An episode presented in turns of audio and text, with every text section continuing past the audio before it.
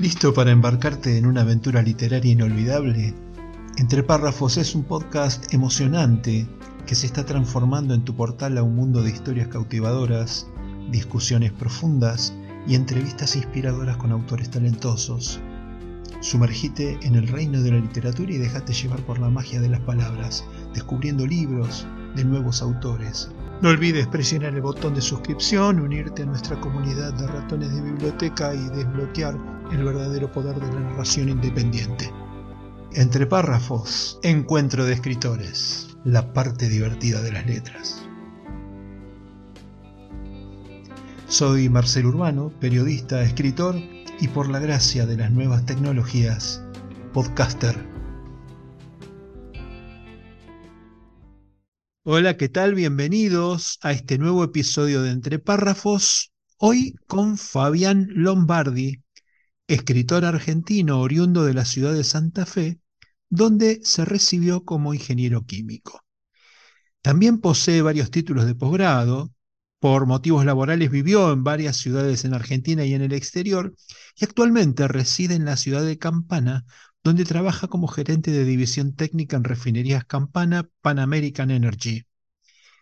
Comenzó su actividad literaria en, 1999, cuando ganó un premio literario local, realizó varios talleres de narración y recibió más de una docena de premios y menciones en cuentos de ficción a nivel local, nacional e internacional. Tuvo también una columna en un programa de radio de la ciudad de Campana y es autor de Crónicas íntimas de una guerra, su primer libro, una investigación periodística acerca del conflicto de Malvinas, construido sobre la base de vivencias de los protagonistas. Hechas las presentaciones del caso, le doy la bienvenida a Fabián Lombardi. Buenas noches, Fabián. Buenas noches, Marcelo. Muchas gracias por la presentación. Un gusto estar con vos. Bueno, para mí también me motiva mucho, son temas muy caros al corazón, eh, hablar de Malvinas, hablar de patria en estos días, así que me viene absolutamente bárbaro. Y bueno, también motivado por conocer tu vida, tu pensamiento y tu obra, así que, si estás listo, arrancamos. Bien. Bueno. Eh, claramente siempre, siempre fui un lector, siempre me gustó leer y siempre me gustó leer mucho sobre historia y todo aquel que lee mucho termina siempre cayendo en la trampa de querer escribir. que, debe haber pasado seguramente. Eh, y entonces, este, ¿sobre qué escribir? Empecé a escribir sobre ficción. Me gustaba tocar algunos temas que, te movilizan. Y paradójicamente, mi primer libro no fue de ficción, sino que fue de, realismo crudo, ¿no? Fue una investigación periodística, como vos bien categorizaste el libro, ¿no? Sí, sí. Y eh, decidí combinar este, mi gusto por, la lectura de la historia y en particular de la historia militar. Leí mucho, este, inclusive en algún momento cada vez que iba al extranjero este, visitaba campos de batalla y esos lugares este, históricos que fueron referentes de la historia universal y decidí combinarlo tratando de hacer algo sobre un tema que nos es muy, muy profundo para todos los argentinos, como fue el conflicto de Malvinas. Y ahí dije, ¿cómo escribo sobre Malvinas algo que no se haya escrito o algo diferente? ¿Cómo contar Malvinas de una forma que no se haya contado antes? Y empecé a buscar adentro mío eh, qué era lo que me movilizaba a escribir para poder contestarme esas preguntas y poder hacer, presentar algo, y digamos, tratar de redactar un trabajo, un libro, ¿no? Y dije yo, a ver, ¿qué es lo que nos pasa con Malvinas a los argentinos? Y a través de esta pregunta, que puede sonar este, ambigua, profunda, muy amplia, dije, los argentinos sentimos muchos Malvinas. Y dije yo, qué cosa curiosa, ¿no? Un territorio donde antes de 1982 nadie había ido, nadie lo conocía, es más, apenas se conocían algunas fotos a las perdidas, muy viejas, que no decían demasiado. Sin embargo, todos crecimos con, el, con la conciencia, este, entendiendo de que Malvinas eran argentinas y habían sido usurpadas por una Inglaterra de hace algunos siglos atrás. Entonces, digo yo, qué cosa rara, ¿no? Qué, qué fuerza se siente por algo que eh, se tiene tan lejos y, nadie había pisado el territorio. Y después eh, dije, todos los 2 de abril, observaba que siempre veíamos las mismas imágenes, los mismos comentarios. Argentina también sufrió después de 1981 un proceso desmalvinizador bastante importante, donde todo relacionado con militar era mala palabra, ¿no? Por, razones obvias, ¿no? De, los gobiernos que habíamos este, tenido, habíamos sufrido. Entonces, eh, todo lo que se veía era un cliché, un lugar común. Siempre se hablaba del soldado conscripto que había tenido frío y nada más. Después pasaba el 2 de abril, no se hablaba más. Entonces dije, qué interesante, qué, qué, buen hecho histórico para reflexionar y trabajarlo, porque evidentemente no lo tenemos digerido. Hemos digerido episodios más oscuros de nuestra historia, este, y, y Malvinas seguía siendo un tabú, ¿no? Esa, esa mala palabra de la cual no se habla. O de la cual si se hablaba, uno tenía miedo que lo relacionaran con, con algo relacionado con, con, el gobierno militar, con la dictadura militar. Entonces nunca se hablaba demasiado sobre el tema. Entonces, bueno, ¿cómo hablo sobre Malvinas? Vuelvo a la pregunta inicial. Y dije, ¿qué mejor que contar la historia desde el punto de vista de la voz de sus protagonistas? ¿Qué fue lo que vivió el, soldado, el aviador o el marino, que de pronto, este, abruptamente, este, tuvo un corte inesperado en su vida ciudadana, eh, se encontraba haciendo servicio militar y se, se vio con la obligación de combatir una guerra, ¿no? sobre todo en un país como Argentina. Argentina no había tenido una guerra con una potencia extranjera desde la Triple Alianza, ya por el siglo XVIII. Entonces era algo que estábamos desacostumbrados como, como país, ¿no? No habíamos participado en ningún conflicto bélico. ¿Y qué, qué, fue lo que sintió entonces el, el, soldado que fue a, o el marino o el aviador? Y dije, qué buen punto de vista para encararlo, este, para encarar una historia de Malvinas y contar Malvinas desde ese punto de vista. Entonces dije, bueno, ¿qué hago? ¿A quiénes entrevisto? ¿A cuánta gente? Y dije, bueno, me voy a centrar sobre los veteranos de, mi ciudad. Paradójicamente descubrí que había muchos. Había cerca de 40 personas este, en mi ciudad que habían ido. Y Estamos hablando de Campana. De Campana, de la ciudad de Campana, provincia de Buenos Aires, que es donde resido actualmente, exactamente hace ya varias décadas. Y dije yo, total, Malvinas, evidentemente se siente igual en cualquier lado. O sea, hablar de los veteranos de Campana, de sus historias, era equivalente a hablar de los veteranos de cualquier otra ciudad de la República Argentina o de cualquier otro pueblo, ¿no? Porque uno, uno nota ese sentimiento malvinense en todas las ciudades de Argentina, ¿no? Entonces, ese fue lo que, de esa forma decidí encarar el trabajo. Y después me di cuenta que el trabajo era titánico, ¿no?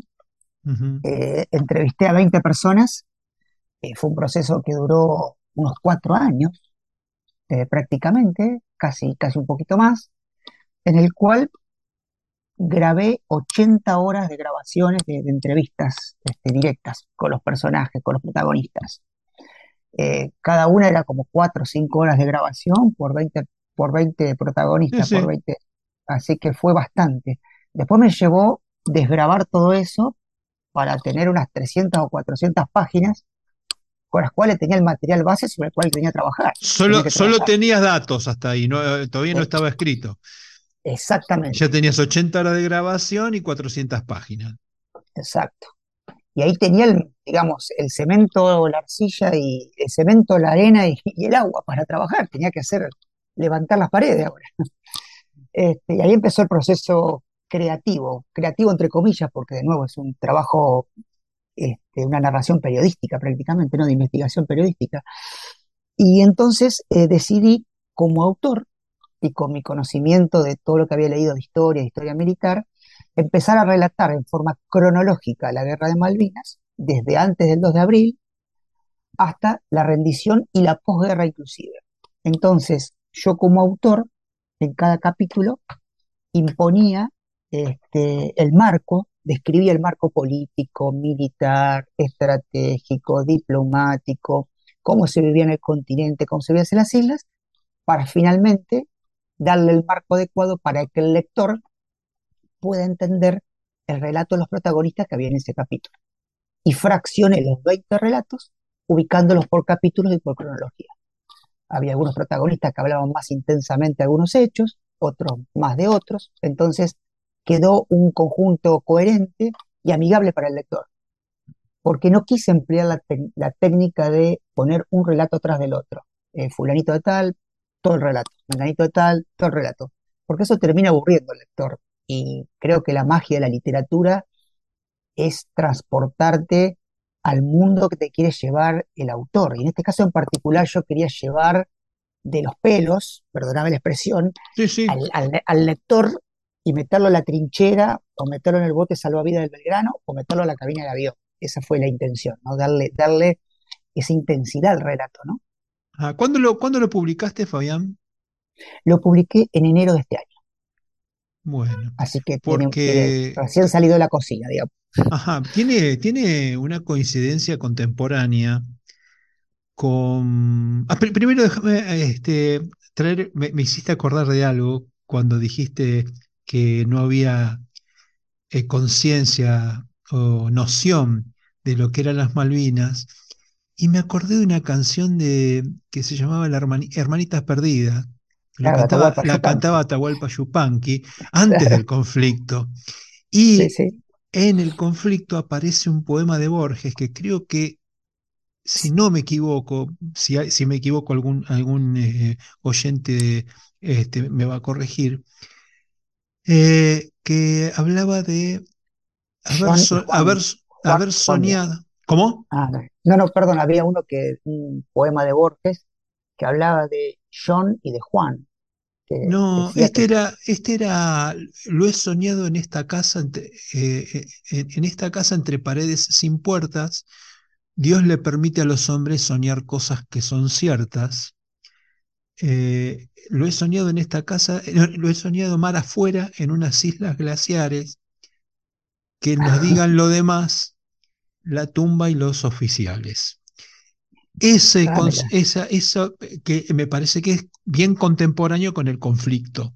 Cuando empezaron a aparecer, se empezó a abrir este, la música argentina para que no entrara claro, el- el- el- el- en el conflicto, entrara la música y en la radio se pudiera escuchar hasta rock nacional, que estaba medio prohibido en esos días. sí, Eh, y, y aparecieron, aparecieron un montón de canciones sobre, sobre, el, sobre Malvinas y sobre el conflicto.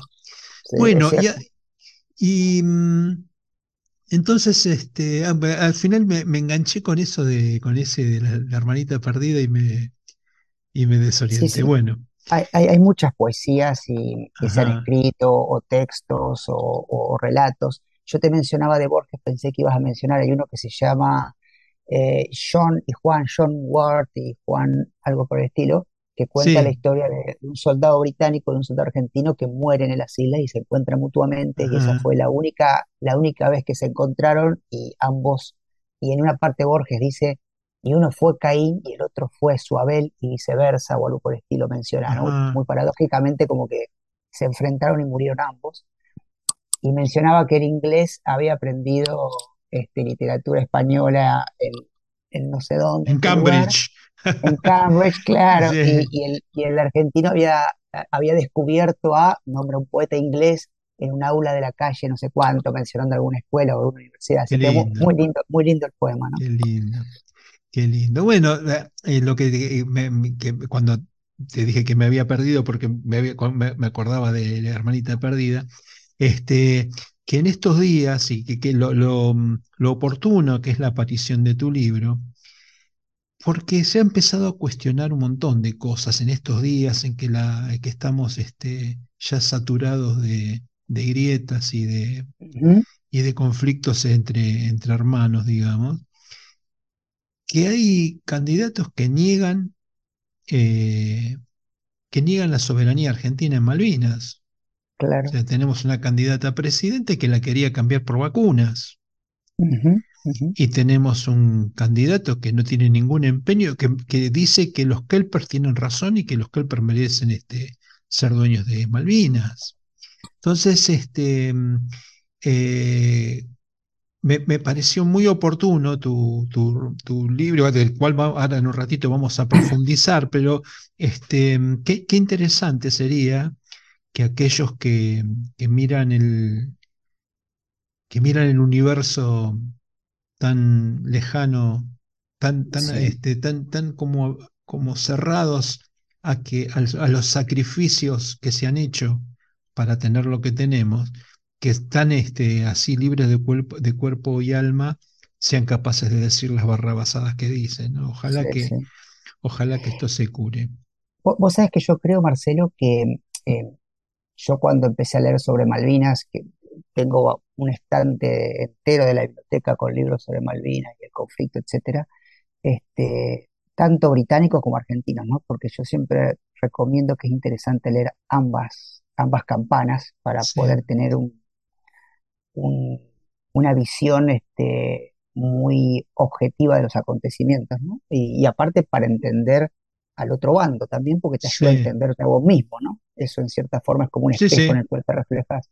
Es verdad. Y vos sabes que yo creo que también leí mucho sobre los derechos nuestros sobre las islas.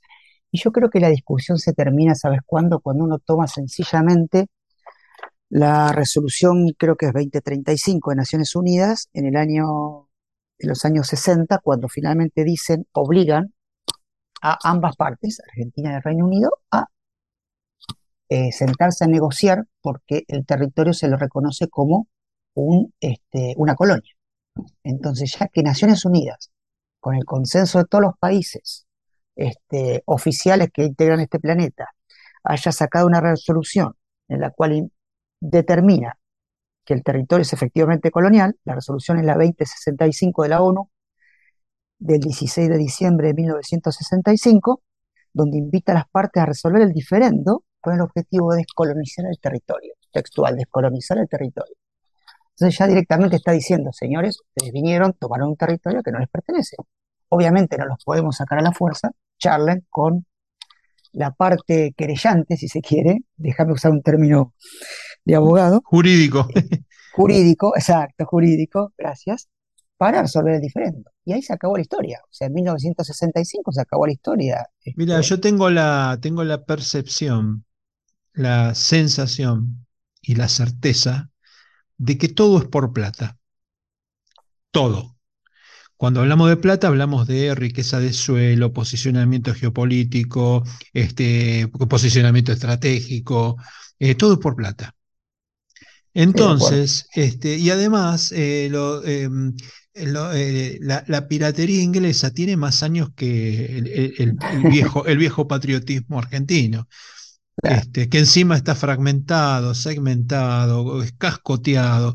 Así que bueno, medio como que estamos mejor, mejor de lo que se podría estar en función de todas las cosas que estamos haciendo para que las Malvinas este, sean inglesas, ¿no? Para que la Falkland finalmente este, surjan. Bueno, pero vamos a hacer una cosa, después vamos a volver al libro, porque quiero un poco meterme en tu vida y que me cuentes algunas cosas. Sabes que eh, yo tengo una, una pregunta informal que le hago a todos mis entrevistados que tiene que ver con este, con eh, cómo, cómo, se introduce al mundo de la, de la literatura viniendo por otro lado. Entonces lo que te quería preguntar es ¿por qué elegiste la química? bueno, es una excelente pregunta. Eh, yo cuando era, cuando era, desde que era muy chiquitito, este, me dio la curiosidad de entender cómo funcionaba el mundo. Y entendí en ese momento de que la química podía explicarlo todo. ¿sí? Después me equivoqué porque me di cuenta que la física lo que explica todo, ¿no? La, física, en definitiva, el movimiento de los átomos y moléculas y su interacción lo que explica todo. Y, pero de cualquier forma, este, me pareció que el camino era la ciencia y gracias a Dios no me equivoqué, por eso elegí una carrera de ingeniería, ingeniería química en particular, y pude aprender un montón de cosas de la base de la ciencia que, me sirvió mucho para satisfacer esa, ese, ese, deseo infantil que tuvo en su momento, ¿no? Viste que las vocaciones este, vienen por caminos raros siempre. Algunas las descubres más tarde, otras más temprano. A veces te llega de una forma inesperada, te lleva porque charlaste con alguien, porque alguien te lo incentivó, porque alguien te llevó a un museo, porque alguien hizo esto, alguien hizo lo otro. El caso es que uno elige ser abogado, médico, contador, ingeniero o astronauta o lo que fuera, por, por cada uno tiene su propio camino en ese aspecto, ¿no? es, un, es un camino que cada uno se lo traza. Bueno, el mío fue más o menos así como te cuento. bueno, a la vuelta de la primera tanda, vamos a ver cómo juega el mundo de la química con el mundo literario. ¿Te parece? Hacemos la primera pausa. Gracias.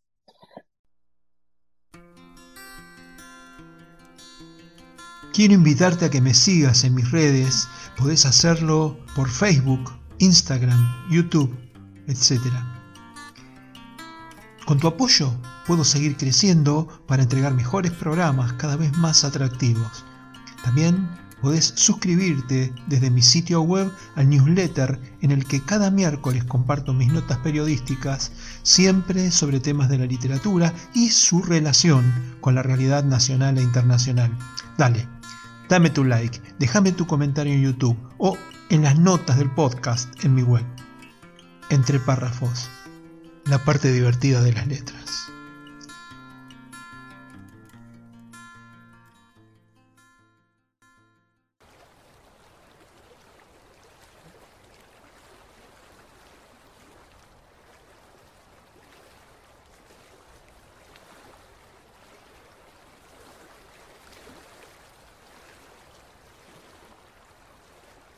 Todo comenzó con los conquistadores que invadieron estas tierras en 1573 y terminará en 2153 con una guerra sangrienta por el empobrecimiento y la privatización de los recursos naturales. A menos que los chicos puedan salvarnos. A menos que recuerden que el agua es el mensaje.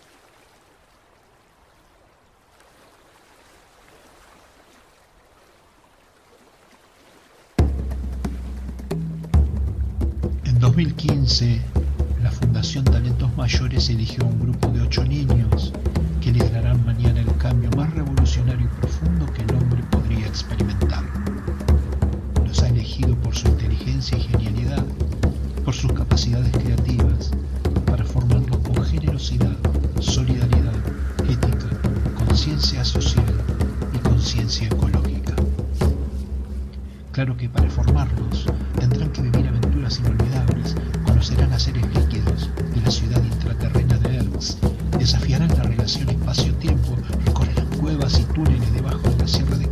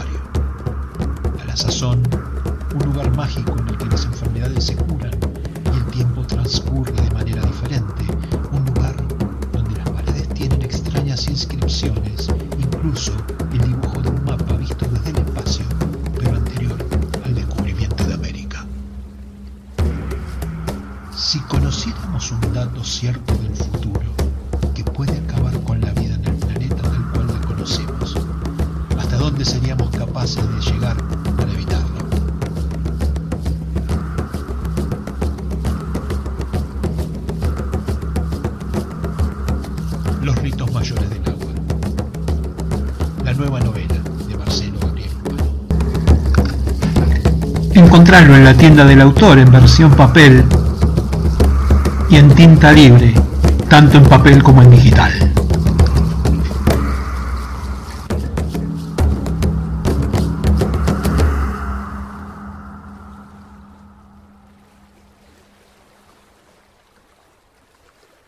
Estamos de regreso con nuestro invitado Fabián Lombardi, repasando su historia, su obra y su pensamiento. Y antes de la pausa, quedamos o, o- o- o- nos prometimos hablar de la influencia del mundo de la química como disonante, como, como nota desafinada respecto del universo literario. Claro que esto puede ser un prejuicio mío. Eh, entonces, este, bueno, esa es la pregunta. Eh, ¿Es, es disonante? ¿Se puede ser escritor y químico? Eh, qué, pregunta, ¿no? Este, no sé si soy el más autorizado para responder, simplemente voy a tratar de responder contándote mi, mi experiencia, ¿no? Que seguramente no, no debe ser única. Eh, em, yo creo que quizás las cosas se ven desde otro punto de vista. Es decir, uno al estar todo el tiempo sumergido en, en, matemáticas, en, temas así de ciencias exactas, porque además yo no solo soy ingeniero químico, sino que me gano la vida con eso, o sea, siempre estuve muy cercano a la parte técnica, nunca dejé, nunca dejé de utilizar los conocimientos que aprendí, ¿no? Es decir, no me, no me fui por la rama de, de, ventas o de algo, alguna, alguna otra de, de, las cosas que puede hacer un ingeniero. Este, entonces, me parece que te provee de cierta frialdad para analizar algunos hechos y ponerlos de una manera cruda. Y creo que literariamente lo que me ayuda a ser ingeniero, o, quizás la diferencia que puedo tener con una persona que no lo sea, es que me gusta encontrar las palabras exactas. Eh, viste que las palabras en castellano tienen un significado exacto y, lo que llamamos sinónimos en realidad no son tan... Cuando uno pone los sinónimos de una palabra, la palabra número 15 que escribe está muy lejos de la primera de la cual pretende ser sinónimo, ¿no? Entonces, eh, acá pasa, entonces a mí siempre me, dio la pasión de escribir encontrando la palabra justa, ¿no? Eh, es como que encontrar el valor de X en la ecuación que es uno y solo uno, ¿no? Entonces la literatura me apasiona porque la veo como una especie de, Tetris, donde las palabras encajan perfectamente unas con otras y, la oración tiene un único sentido, ¿no? O sea, hay algo, hay algo de, ingeniería en la composición estructural de una frase o de un texto. Sí, hay algo de arquitectura, exactamente, algo de ingeniería, correcto, exactamente. Creo, creo que esa puede llegar a ser una diferencia, ¿no?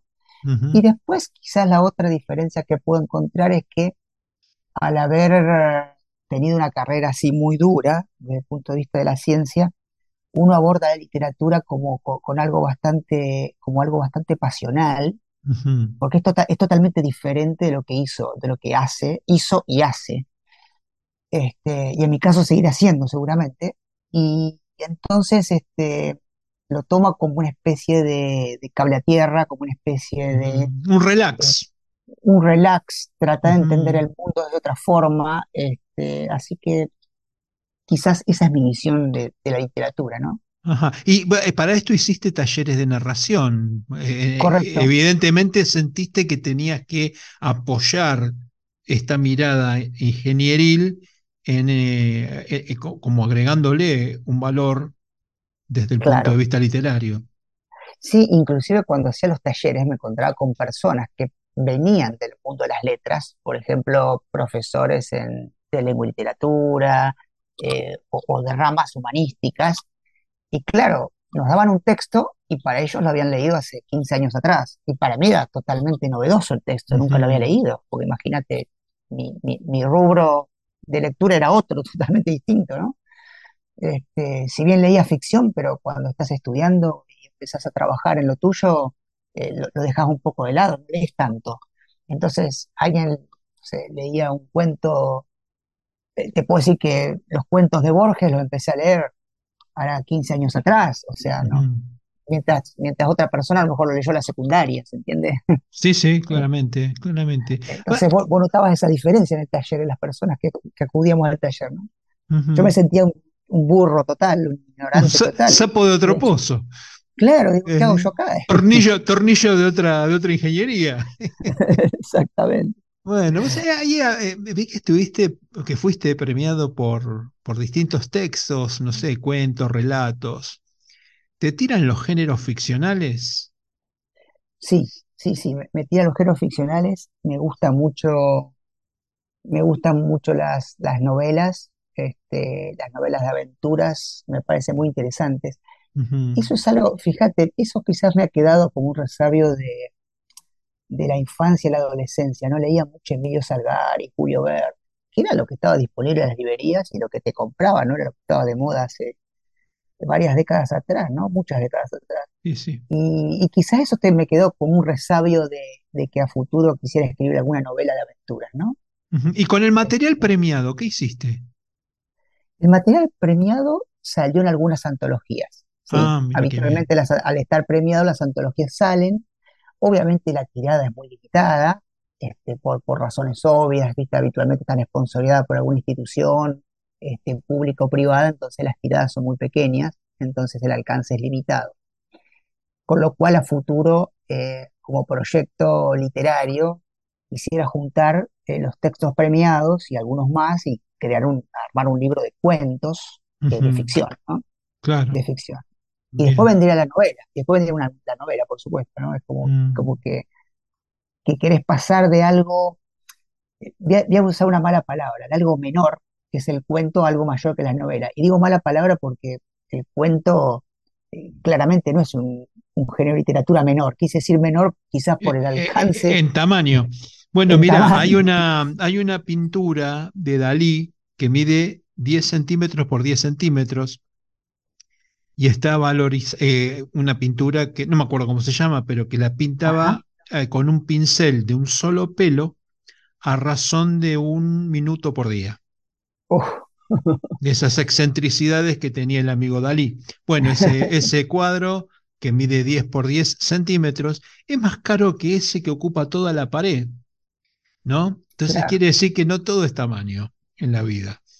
Sí, Y es ese, verdad. eh, uno puede decir, este, co- eh, qué, qué suerte para nosotros, ¿no? Este, Claro. bueno, eh, ¿qué, qué libros has leído? ¿Qué autores te gustan? Y si incursionaste en otros investigadores que se parezcan al género este periodístico que, que encaraste vos. Sí. Bueno, buena pregunta. Eh, por ejemplo, en, el género periodístico relacionado con Malvinas, este, hay libros que son realmente muy buenos. Eh, hay un libro, hay un libro de un par de autores británicos que lo leí en castellano primero, la tercera edición, y después leí la onceava edición en inglés. Eh, Peter Jenkins y no me acuerdo el otro. Este, es un muy equilibrado relato de, de la guerra de Malvinas. De hecho, el libro se llama Battle, Ba- Battle for the Falklands.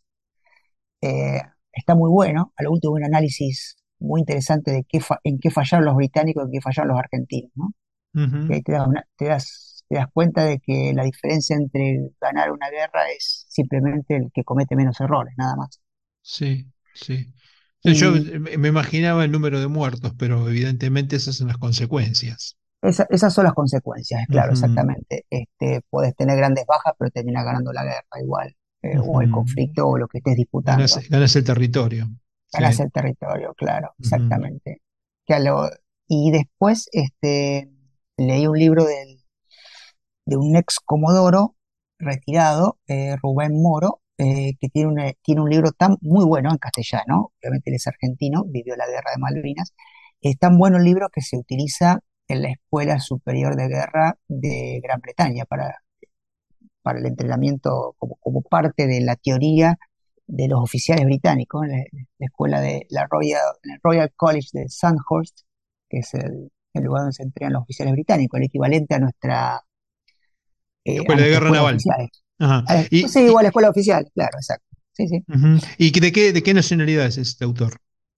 El, el, el- autor, es, ese, ese, ese libro es argentino, es argentino, por Ah, un autor argentino. qué Así bárbaro. que es muy lo, bueno, lo recomiendo. Este, muy bueno. Aparte hace muy buena, muy buena eh, cronología de los hechos y coteja los, los, lo que, los acontecimientos británicos con los argentinos y es muy objetivo el libro, realmente muy objetivo. Bien. Imagino que tu trabajo como gerente en el, en el mundo del- de la energía debe ser un poco absorbente. ¿Cómo te las arreglas para escribir? ¿Cuándo escribís? Bueno, habitualmente utilizo el horario nocturno, es el único que, que me queda libre Es lo y que queda. es lo que queda, claro. Trato de hacerme espacio en ese, en ese, en esos momentos. Sí, sí, sí. Este, trabajar, este, tengo un equipo de trabajo bastante grande y es bastante eh, movido el día mío, digamos. Así que Ujú, sí, sí. Con lo cual tengo que elegir estos momentos. Y después habitualmente lo que me hago es una disciplina de todos los días leer este, entre 20 y 30 minutos. Con lo cual a lo largo de- de del año termino leyendo 10 libros, 11 libros, ujú, 12, una cosa por el estilo. Entonces eso te va dando el material que te va disparando la, te va catalizando, digamos, la, la- los, los futuros textos en los cuales querés eh, escribir, ¿no? ujú. Ahora después vamos a dejar para el final esto de ver cómo, cómo nos metemos en, la, en el sentimiento Malvinas de los protagonistas. Pero eh, me gustaría saber, como curiosidad, cómo llegaste a la, a la publicación de Crónicas íntimas de una guerra. Ok. Lo, lo hice- vos lo- eh, sé que lo hiciste a través de una editorial que se llama Max Brod, ¿verdad? Exactamente, es una Bien, editorial independiente y lo que hice fue este, buscar distintas editoriales, eh, cotejar lo que me ofrecían como programa editorial y la editorial Backroad, que es de acá de una ciudad cercana, de Escobar, provincia de Buenos Aires, este, me ofreció algo, un producto muy balanceado en calidad, es decir, el, el material del papel es bueno, eh, el formato del libro es muy agradable y la verdad que me dedicaron mucho tiempo a, a pesar de que yo no se los pedí, por, a, a- a corregir y a releer el texto y a, y a corregir algunas cosas o hacerme sugerencias. Y el maquetado del libro, que lo hicimos individualmente entre alguien de la editorial y yo, eh, la verdad que fue un laburo bastante grande, pero, pero muy interesante y muy prolijo, ¿no? La idea era ofrecer ujú, a- al lector un trabajo, un trabajo lo más profesional posible un trabajo este, limpio de errores, ¿no? El error habitualmente de tipo que sea desluce al libro.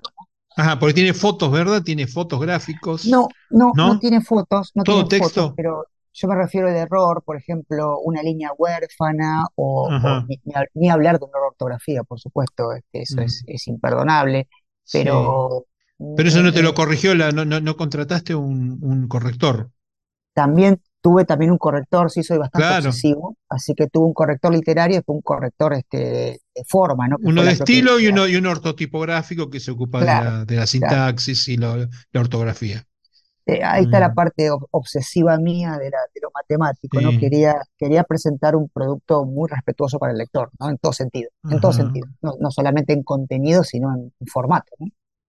En formato. Y otra cosa que sí es interesante y te puedo quizás aportar como dato curioso, la tapa del libro, la tapa del libro es una foto de Malvinas hace dos años atrás, en el- una foto sacada en el 2020, en 2020 Ajá, por, una- por un fotógrafo campanense, Adriano Modarelli, que viajó a Malvinas y sacó una foto desde un helicóptero del el, el faro que está en el aeropuerto de, de Puerto Argentino, Puerto Stanley, como queramos llamarlo.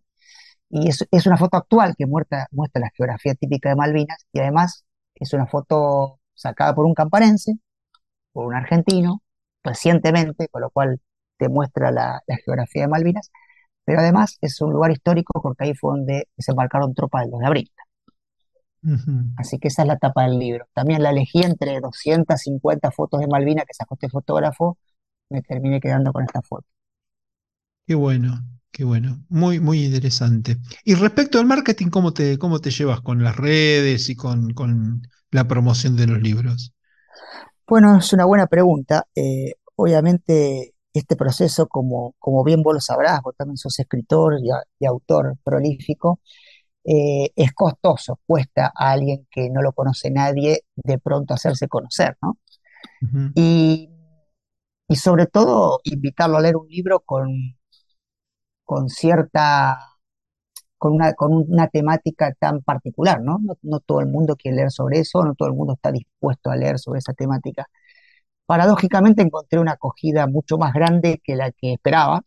eh, y, y, cómo me di cuenta de eso, primero el libro lo publicité, primero hice una presentación, este, hice dos presentaciones en Campana, después hice otra presentación en Santa Fe, mi ciudad natal, y ahora en breve va a haber una presentación este, en la ciudad de Escobar también, y además publicitar las redes sociales. Y lo que me impactó terriblemente fue la cantidad de gente que, que no conocía eh, y que me escribió o a través de redes sociales pidiéndome contactarme a través de un mail personal o de un WhatsApp personal, un número de teléfono personal, a lo cual se lo di y me hacían una devolución, se tomaban el trabajo de llamarme o escribirme Qué y me lindo. hacían una, una devolución del libro. Y una devolución totalmente honesta, o sea, me decían cosas, o sea, viste, cuando alguien te escribe personal te puede decir cualquier cosa, te puede Sí, sí, insultar, hasta te puede, total, es un ámbito personal, yo te escribo y te insulto a vos, digamos, y nadie más se va a enterar. Este, y la las personas me escribían tengo muchísimas este, cosas que me han escrito diciéndome, qué bueno, me gustó el libro por tal o cual cosa, me gustó cómo trataste el tema. Hubo personas que me dijeron, yo no sabía que todo esto había ocurrido en Malvinas. Yo no sabía que los soldados habían sufrido esto. Yo no conocía la historia de Malvinas, porque los dos primeros capítulos, los tres primeros capítulos hablan de la historia de Malvinas. Eh, Fabián, si te parece, hacemos el corte tecnológico y a la vuelta hacemos el cierre de este tema y seguimos hasta el final. ¿Te parece? ¿Cómo no?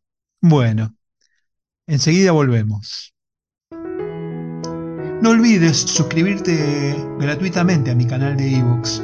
Basta con solo apretar el botoncito de suscribirse en el player de este podcast vas a recibir información, novedades y sorteo de libros. A la derecha de la nota encontrarás también un pequeño formulario para suscribirte a mi newsletter semanal. Allí encontrarás notas periodísticas sobre literatura, arte y cultura en general. Allí te espero. Frases graciosas de gente aparentemente seria un aporte de entre párrafos para la batalla contra la polución periodística y el lawfare. Hoy, Ricardo Piglia. Hay una anécdota de infancia en la que Piglia presumía sobre que ya sabía leer. Antes del anochecer se situaba fuera de su casa en Adrogué con un vistoso libro en las manos para que los adultos que llegaban de trabajar en Buenos Aires admiraran a ese niño precoz. La situación funcionó hasta que un señor se acercó a decirle que tenía el libro al revés. En sus diarios, Piglia conjetura que ese adulto interesado en la lectura pudo haber sido Borges, que circulaba por Adrogué. La posa del niño terminó ahí. Con el tiempo Piglia procuraría leer voluntariamente como lo hizo al principio, con el libro del derecho. La frase de hoy, narrar como decía mi padre, es como jugar al póker. Todo el secreto consiste en parecer mentiroso cuando se está diciendo la verdad. Frases graciosas de gente aparentemente seria en entre párrafos la parte divertida de las letras.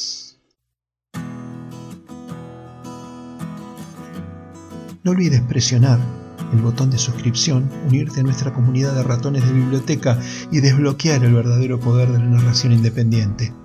Entre párrafos, encuentro de escritores, la parte divertida de las letras.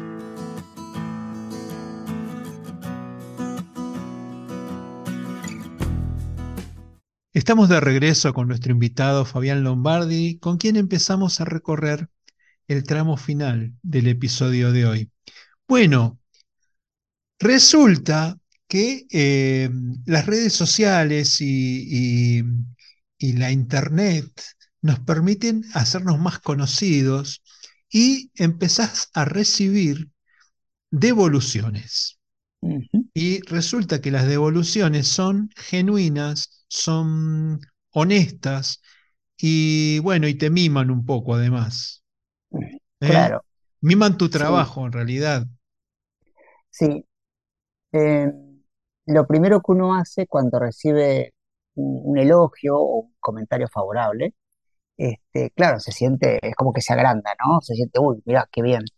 Pero después eh, uno, uno deja paso a volver a leer el mensaje, volver a escuchar el audio y, dice, bueno, esto en realidad tiene que incentivarme a, si gustó de esta forma, eh, a volver a, perfeccionar esa, esa, esa técnica literaria, forma en que presentas un trabajo pero sobre todo en este caso en particular de Malvinas, y además al ser un primer libro, este, uno se siente reconfortado porque logró el objetivo final que tenía al hacer el libro.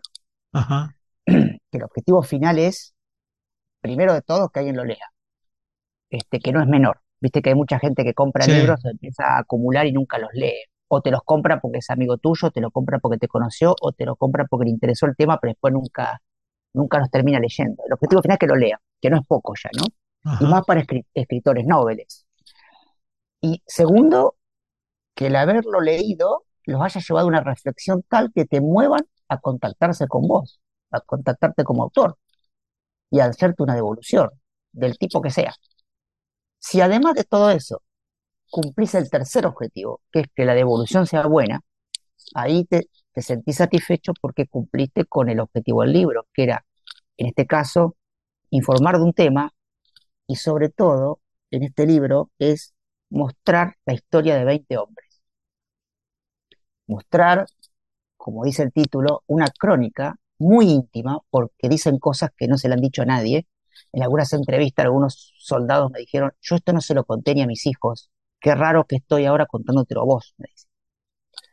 Entonces, mostrar la intimidad de alguien que vivió algo tan violento, tan agresivo por naturaleza como es un conflicto bélico, ¿no?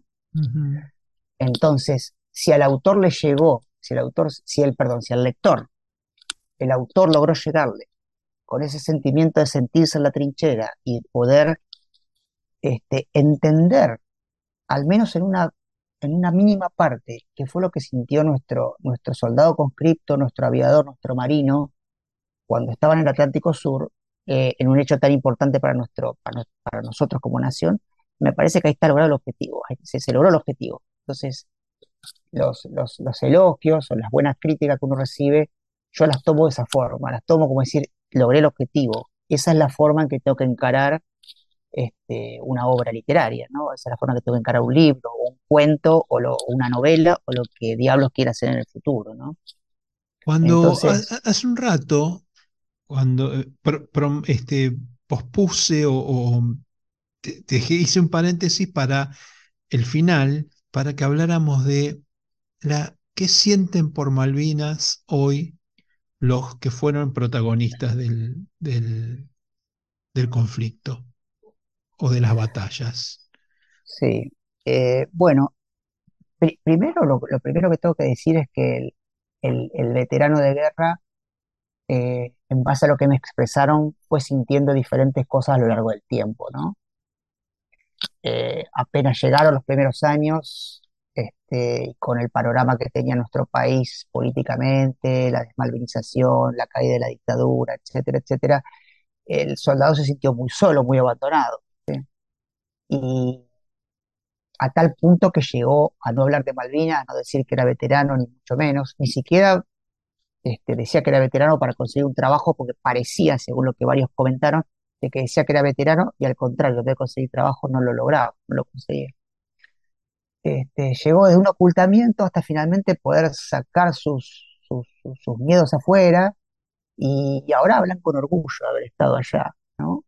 Hablan con, con ese orgullo este, mezcla de haber dicho, bueno, yo contribuí al país este, y a su vez, bueno, estaba en esa situación y alguien lo tenía que hacer y fui yo, me tocó a mí. ¿no?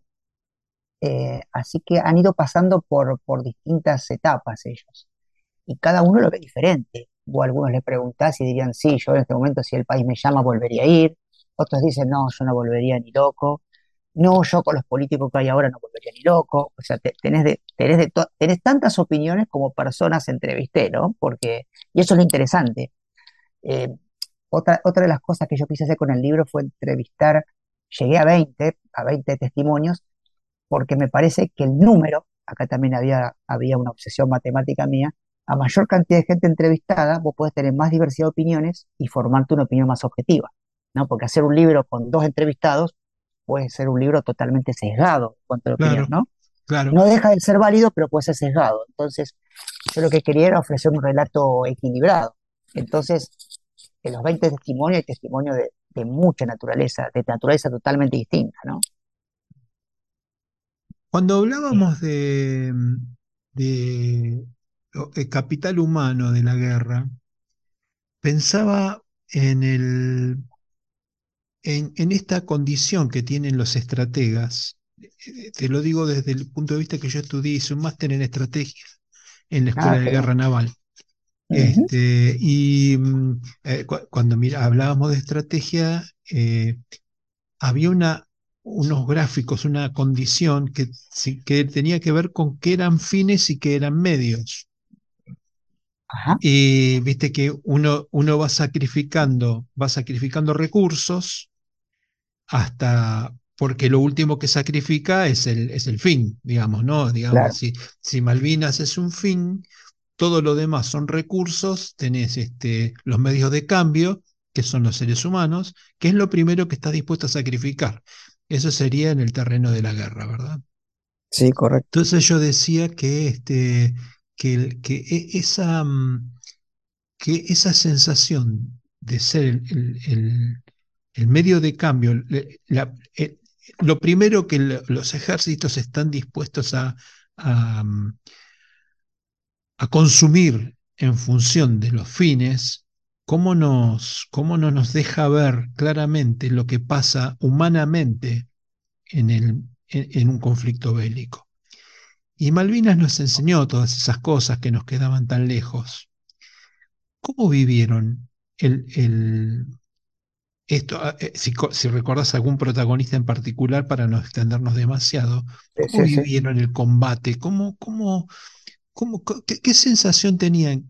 ¿Cómo era la relación entre el hecho del combate y las órdenes de los comandantes generales este, y de los que daban las órdenes? Eh, bueno, primero el combate, los que comentaron, hablaron del combate, hubo, hubo inclusive un testimonio de un soldado que peleó en el Regimiento de Infantería 3 de la Tablada, el Regimiento de Infantería Mecanizado 3 General Belgrano. Ahora, ahora no está más en, Tablada, está en otro lado eh, del país. Y eh, tiene, tiene cuenta su acción de combate a la noche nocturna, cuando tuvieron que hacer un contraataque para detener a los ingleses. Y ese relato es interesante porque el teniente que los comandaba, después en otro libro publicó su relato y yo lo, eh, lo encontré, cotejé ambos relatos, la verdad que cierran muchísimo, así que es una muy interesante complementación del, del, combate contado por un soldado, que me lo contó a mí en forma directa, y después haber leído el de ese oficial, que después tuve la, la, la, la suerte, la casualidad de conocerlo. Este, y también volví a escuchar relatos de boca de él. ¿Y, tenía eh, diferencias? No, eran muy, muy parecidos. Muy parecidos. Muy parecidos, muy parecidos, muy parecidos. Y lo que relatan ambos es que había miedo, que había miedo. De hecho, cuando este, este, soldado cuenta que él se animó a subir la colina para atacar a los ingleses en un ataque nocturno, escalando una colina para desalojar a los ingleses que estaban en la cima, él no retrocedió porque tenía el teniente enfrente que le decía, vamos muchachos, vamos arriba, y como que los arreó, digamos, le, dio el coraje como para que suban. Entonces, eh, ahí tenés un buen ejemplo de cómo la, actitud este, y, cómo el, dar el ejemplo este, incentivó a, estos, a, los soldados conscriptos a efectuar este contraataque, por ejemplo. Y después tenés relatos de otros que te cuentan que eh, poco veían a sus superiores inmediatos, ¿sí? Este, poco veían a sus superiores inmediatos y pelearon lo mejor que podían, lo mejor que sabían. Y después tenés a otro que te cuenta que él estuvo con un cabo primero todo su tiempo en la trinchera y el tipo comía lo mismo que comía él, se moría de frío igual que él, se mojaba los pies igual que él y pelearon juntos. Y todos en general tienen el factor común del miedo, ¿no? Del miedo. ¿Y sabes qué otra cosa noté, Marcelo? Mira qué interesante, cómo es la psicología humana todo el mundo, cuando se daba cuenta que estaba en una situación irreversible, que estaban en las islas, que tenían los ingleses enfrente, que el combate iba a ser hoy a la tarde o mañana a la noche o, dentro de X cantidad de días, este, todo el mundo, eh, o, muy pocos pensaron en huir, este, y se resignaban a morir ya. Y cada uno efectuaba como una especie de ritual eh, propio y personal este, para prepararse para ese momento. Muchos decían, se me voy a morir, me voy a morir. Algunos escribían cartas a la familia, otros rezaban, otros aprendieron a rezar. Hubo uno que dijo, yo aprendí a rezar en Malvinas, dice. Nunca sentí tanto miedo y aprendí a rezar. Me volví católico de pronto, decía medio, medio en broma, medio en serio. Este, y, pero cada uno tenía su propio ritual, ¿no? Su propio ritual de preparación para lo que fuera a venir, ¿no? Este, qué interesante, ¿no? Me, hace acordar a, a, algún, alguna filosofía oriental, ¿no? Que, que, la, muerte la toman como algo tan natural como el, como el nacimiento, ¿no? Tal cual. ¿Y, hay algún, algún suceso o algún protagonista que te haya contado una anécdota que la más, es que la que más te impactó? Eh, sí, hubo, varias, este, hubo, hubo, varias, pero Fíjate, acá hay uno, una persona que me dice, eh, ¿te, puedo leer un párrafo cortito? Dale, sí, por favor. fíjate esta reflexión posguerra, ¿no? Hay uno que me Ajá. dice, y ahora empiezo a leer textual, siempre pienso, ¿qué hubiera pasado si no hubiera existido Malvinas? ¿Hubiera sido mejor? ¿Peor? ¿Un brillante? ¿Un idiota? La duda me va a quedar siempre. Me Malvinas me marcó a tal punto que seguramente la duda es, ¿podría haber sido otra cosa? Fue otro nacimiento, otra forma de ver la vida, de sentir el mundo, de relacionarme con la gente. Mm. Fíjate el- el- el- la, la reflexión profunda a años después del- de 1982. Esta persona se cuestiona que realmente le cambió la vida y qué podía haber sido si no hubiera sido eso, ¿no? Qué interesante. Y después otra anécdota, otra anécdota que te quiero contar, ya más cercana a la vida. Esta fue una anécdota filosófica, si quiere, ¿no? De, de reflexión de vida, ¿no? Porque sí, cu- cuántas veces nosotros nos, nos hacemos planteos de este tipo, ¿qué hubiera sido si hubiera tomado tal o cual decisión? Pero en este caso se vieron obligados a hacer algo, este, y de pronto les marcó la vida a todos. Seguramente el rumbo de los 70.000 combatientes hubiera sido distinto, este, si no hubiera estado 1982 de Malvinas, ¿no? Claramente. Y después recuerdo la anécdota de, una de, un, de un veterano de, que comentó, yo le pregunté qué sentías en el combate, y me dijo lo mismo, sentía mucho miedo, si estaba dispuesto, si me iba a morir, me, me iba a morir, no podía definir nada, traté de hacer mi trabajo lo mejor posible, veía un bulto a lo lejos y le tiraba, este, me, me, me escondía tras una piedra, volvía a buscar, volvía a tirar, etcétera, y me dijo que me quedó grabado, me dice, me acuerdo perfecto, los últimos tres días, lo único que comí fue una caja de pastillas de chicken. Se acordaba, se acordaba hasta la marca, el único que tenía para comer. Este, obviamente los últimos tres días con el, con el cerco inglés ya sobre el puerto argentino, no, no, no había comida que llegara, no había nada, era combate todos los días, a cada momento, ¿no? Así que esas dos anécdotas las puedo contar como dos anécdotas en extremo, una anécdota de vida real y otra anécdota de más profunda, ¿no? Filosófica de reflexión. más de reflexión. Hablemos de proyectos. ¿Estás escribiendo? Eh, estoy escribiendo algunos cuentos cortos, sí, algunos microrelatos. Me presento a un par de concursos de microrelatos, así que me presenté a dos concursos. Eh, uno ya sé que no gané nada, pues salió ganador, este, pero me pareció interesante como para despuntar el vicio en, en volver a escribir, ¿no? En volver a iniciarse en otra cosa, escribir. Este, en ficción, por supuesto, ¿no? Sí. Sí, sí, ficción. Y, y cuando, cuando tenías el programa de radio, em, te, te- te- te agarró ese, ese bichito que nos agarra a los periodistas de qué lindo que es investigar, qué, qué se puede hacer para, para, este, para cono- conocer más, más profundamente los hechos. Bueno, mira, eh, puede ser que, qué interesante la pregunta. Ah, e- esto te- hace un montón que no lo cuento. Eh, pasó hace muchos años que tuve programa de radio y que, eh, no era mío el programa, no era de otra persona, que me invitó a que yo cuente mi experiencia porque se enteró que yo había hecho el cruce de los Andes por el camino de Uspallata, por el mismo camino que siguió San Martín, ¿no? Ajá, En realidad el- San Martín fue por Los Patos, por Uspallata fue este, en las, General er- Las Heras, las eras. Ujú. Las Heras. Yo hice el camino de Uspallata, ¿no? Y me invitó a que cuente la experiencia en la radio, me hizo una entrevista. Eh, la conté y después le gustó tanto la historia, me dice, ¿por qué no venís todos los sábados y haces Y una columna algo, y contate contás algo. algo? Contate algo. Imagínate el contate algo, este, puede llegar a ser, no sé qué cosa que iba a contar. Entonces decidí empezar a elegir temas o algo trascendente. Entonces, una vez hablé de Malvinas, este, de una encuesta que había encontrado en el Buenos Aires Herald ace- acerca de, de que contaban los kelpers qué opinaban sobre, sobre si ellos eran kelpers británicos o argentinos, así que comenté eso.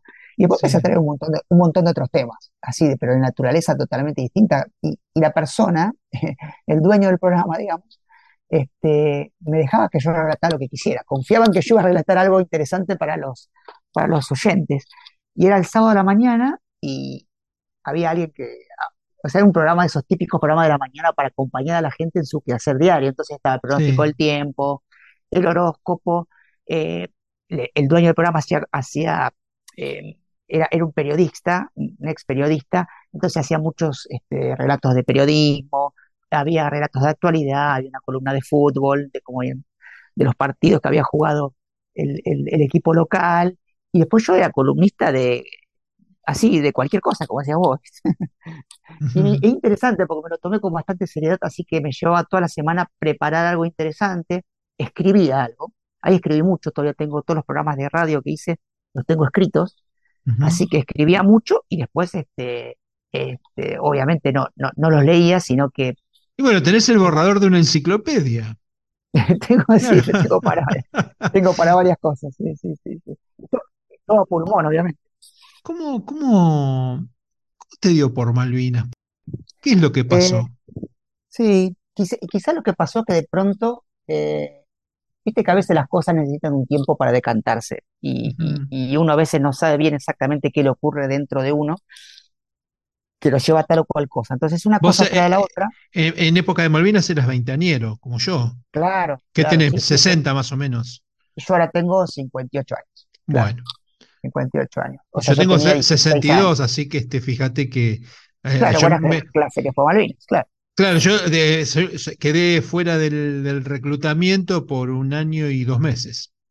claro, Todos apenas, ahí los, nomás, que eran, sí, los que eran 62, 63 y, y claro. 64 cayeron todos. Yo era 61. Sí, Bueno, a mí, a mí me 61. pasó algo como lo que te debe haber pasado a vos. Imagínate, en una época de adolescente, vos vivís esos acontecimientos con mucho idealismo, con mucha pasión, ¿no? Y esa pasión y ese idealismo siempre quedaron en mi cabeza.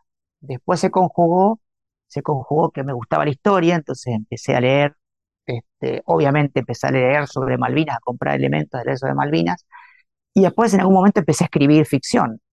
Y llegó el momento ese en que las piezas se te acomodan y decís, ¿por qué no hago, no combino mis dos, mis dos este, hobbies o pasiones, o como quieras llamarle, no sé, por ahí pasión me parece muy grandilocuente, eh, mis dos gustos, por llamarlo de alguna forma, de la historia con escribir. ¿Y por qué no escribo una historia sobre Malvinas? Que a su vez es algo que todo el mundo siente. Y sobre todo porque en ese momento también veía que el tema no estaba bien tratado. Yo, yo al menos considero que no, no, no hay, no está bien tratado el tema tan objetivamente, ¿viste? Siempre los temas están muy, está muy sesgado Malvinas. Entonces la idea fue tratar de ofrecer un relato equilibrado, ¿no?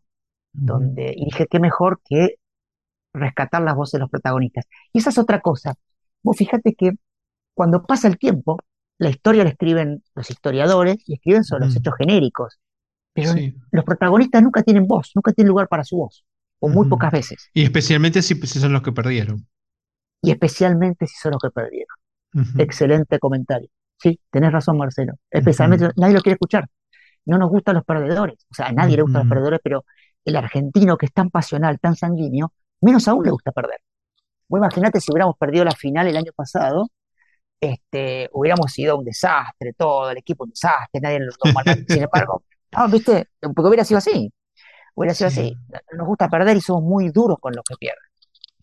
Este, entonces me parecía que, que un relato rescataba la voz de los protagonistas. ¿Y sabés qué otra cosa? Desde que empecé a entrevistar a la gente hasta que finalmente el libro salió a la luz eh, este año, eh, a, la, a la luz de la imprenta, eh, murieron tres personas que me habían dado su testimonio. Y eso también me Perdóname, no, te no te movilizó. entendí. Tres personas que fueron, eh, que, Sí, a los que consultaste murieron, de los murieron, 20. exactamente, en el transcurso por, por diversas causas, fallecieron. Y dije yo, pucha, si yo no publico el libro, estos tres testimonios se van a perder para siempre. Las personas ya están perdidas, no se los pueden contar a nadie. ¿Y, por qué entonces no? Si yo tengo, yo tengo el testimonio de primera mano, ¿por qué no lo cuento? Entonces como que me dio una motivación adicional para publicar el libro. Porque en X cantidad de años, ojalá sea mucho tiempo, que no va a haber nadie más que lo pueda contar esta historia. Entonces, ¿por qué no rescatarla de ese olvido y plasmarla en un libro, ¿no? ¿Pudiste abordar el tema de los, de los suicidios y del, del tema de que el soldado, el soldado que queda afectado psicológicamente?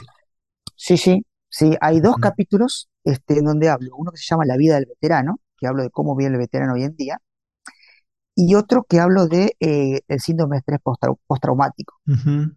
¿no? Donde cuento sin nombrar a las personas por una cuestión de, de- de respeto Sí, y sí. Pero cuento lo que ellos me contaban de cómo sufrieron el estrés postraumático después de la guerra. Eh, Fíjate acá, te, si me permitís, te puedo, puedo, puedo leer otro párrafo. Sí, claro que sí. Fíjate acá, un veterano dice, y empiezo a leer, puedo hablar sobre la muerte cuando la muerte se siente. Es una experiencia irreproducible que no se va a dar por años en el país. Esa es la diferencia de haberlo vivido. Por ejemplo, me costó hablar mucho con mis chicos de Malvinas. En realidad, tampoco lo había hecho consciente. Cuando la maestra de mi nena me invitó a dar una charla en el jardín de infantes, llegué a mi casa y me di cuenta que no había hablado nunca con mis hijos.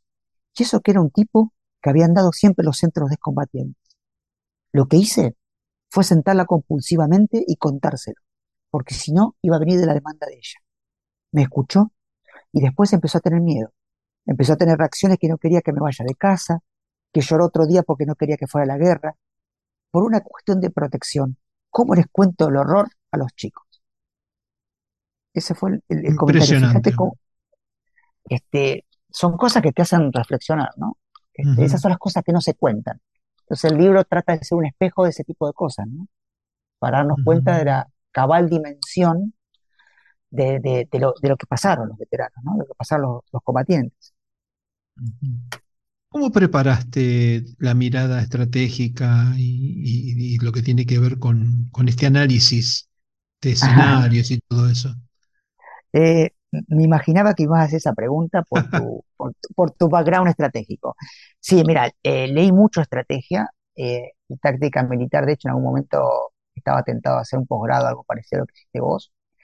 Leí muchas otras guerras, tuve una colección bastante interesante de, conflictos.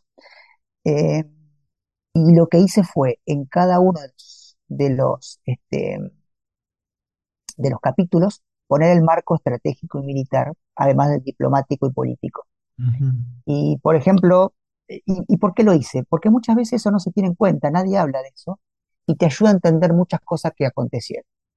Por ejemplo, en una parte en donde hablamos de por qué faltó la comida al combatiente, yo lo que nombro es que la Fuerza Aérea Argentina hizo un puente aéreo entre el continente. Hablaste de logística. Claro, de logística. Y hice un sencillo cálculo matemático. Eh, programaron setenta y pico de vuelos, eh, de los cuales solamente llegaron 33 a las islas. Si esos 33 Hércules que llegaban a las islas hubieran estado cargados a full con alimentos, con la carga que llevó un Hércules, no hubiera alcanzado para darle 2.000 calorías por día a, los, a las 7.000 personas que había acantonadas en las islas. O sea, ni siquiera el cálculo matemático da. Entonces, era obvio que el combatiente iba a pasar hambre.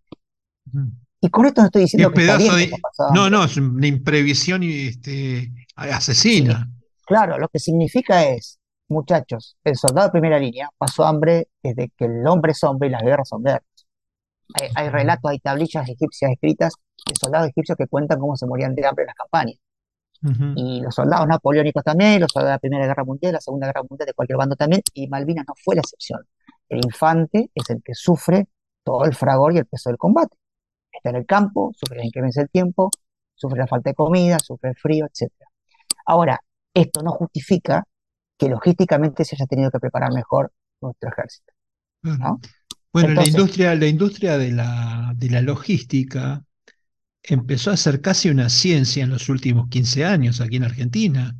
Desde la mirada del supply chain y todo eso, este, como que, viste, eh, eh, va teniendo ya una especie de cariz de, ciencia, donde todo está ultra predefinido, donde este, las medidas, los metros cúbicos de, transporte, el, desgaste de los elementos, de los materiales, está todo recontra. recontra, este, claro, claro. Sí, Y entonces, lo que trato eh, con este, con este, con este tipo de comentarios, y hay mucho más de este tenor en el libro, al comienzo de cada capítulo, lo que estoy tratando es situar al lector, decir, mira, hubo hambre por esto. Después estamos totalmente de acuerdo, y también lo comento, de que se tendría que haber hecho un esfuerzo mayor, porque, como dijo Napoleón, un ejército marcha según su estómago. Si tiene estómago vacío, el ejército no puede marchar, menos aún pelear. Después, por ejemplo, comento otros hechos eh, tácticos y estratégicos, como, y voy a tomar un ejemplo naval, así te, gusta, así te, sentís, simpatía. eh, al, comienzo de la guerra, Argentina, a, los primeros días, por allá por el 5 o 6 de abril, eh, Argentina estaba cargando todos los buques que iban a llevar el armamento pesado, la logística, tiendas de campaña, este, ropa este, y comida. Y se filtró la información de parte de la Armada Británica, la Royal Navy, de que el submarino Superb estaba ya en aguas de Malvinas. Automáticamente, nuestro, nuestra, nuestras Fuerzas Armadas asumieron que el dato era correcto, desembarcaron todo lo que habían cargado los barcos y decidieron hacer un puente aéreo y transportarlo en Hércules. Obviamente hay cosas que no se pueden llevar en Hércules. Determinadas piezas de artillería no la puedes llevar.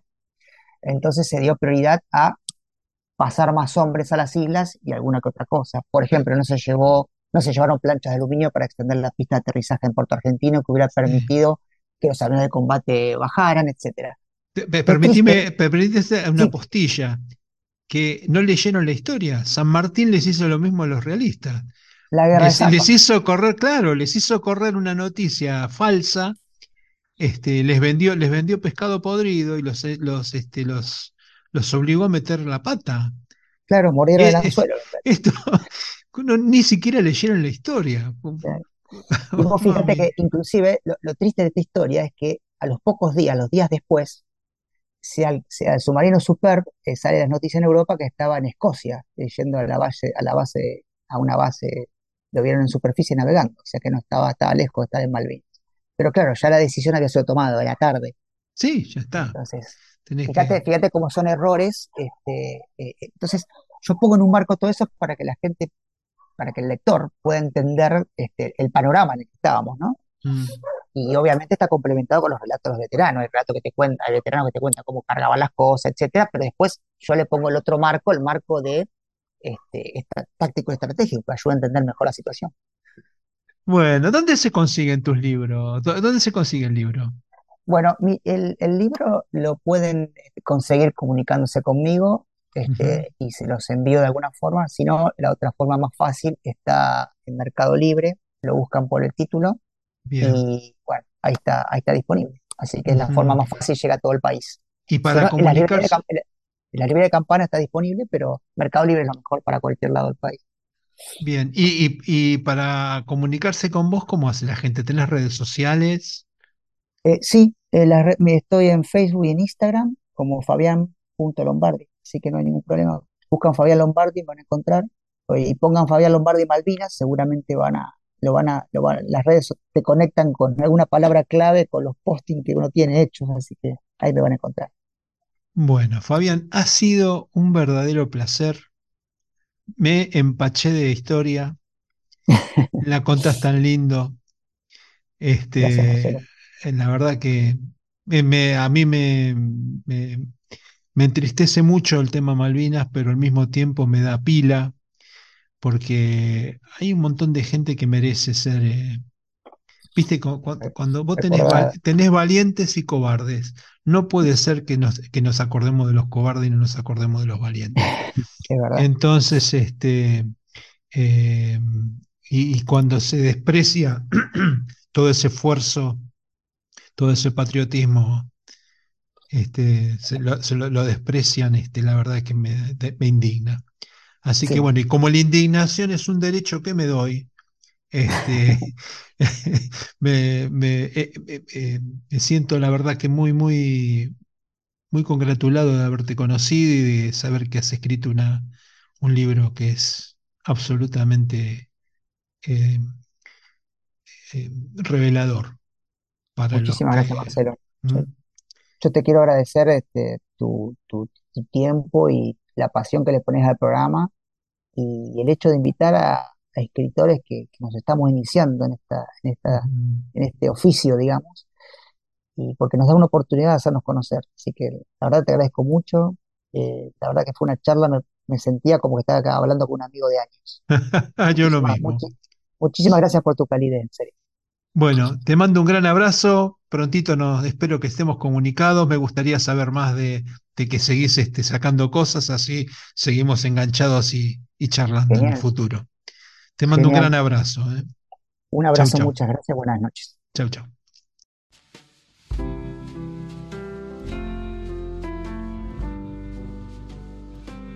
Hasta aquí, entre párrafos, Encuentro de Escritores. Un podcast emocionante sobre literatura independiente. Aquí estarás descubriendo libros donde las palabras cobran vida y las emociones desbordan. Unite a nuestra comunidad y descubrí la magia de la literatura en cada episodio. Suscríbete ahora y comienza tu viaje literario. Soy Marcelo Urbano, periodista, escritor y por la gracia de las nuevas tecnologías, podcaster. Te espero en el próximo programa.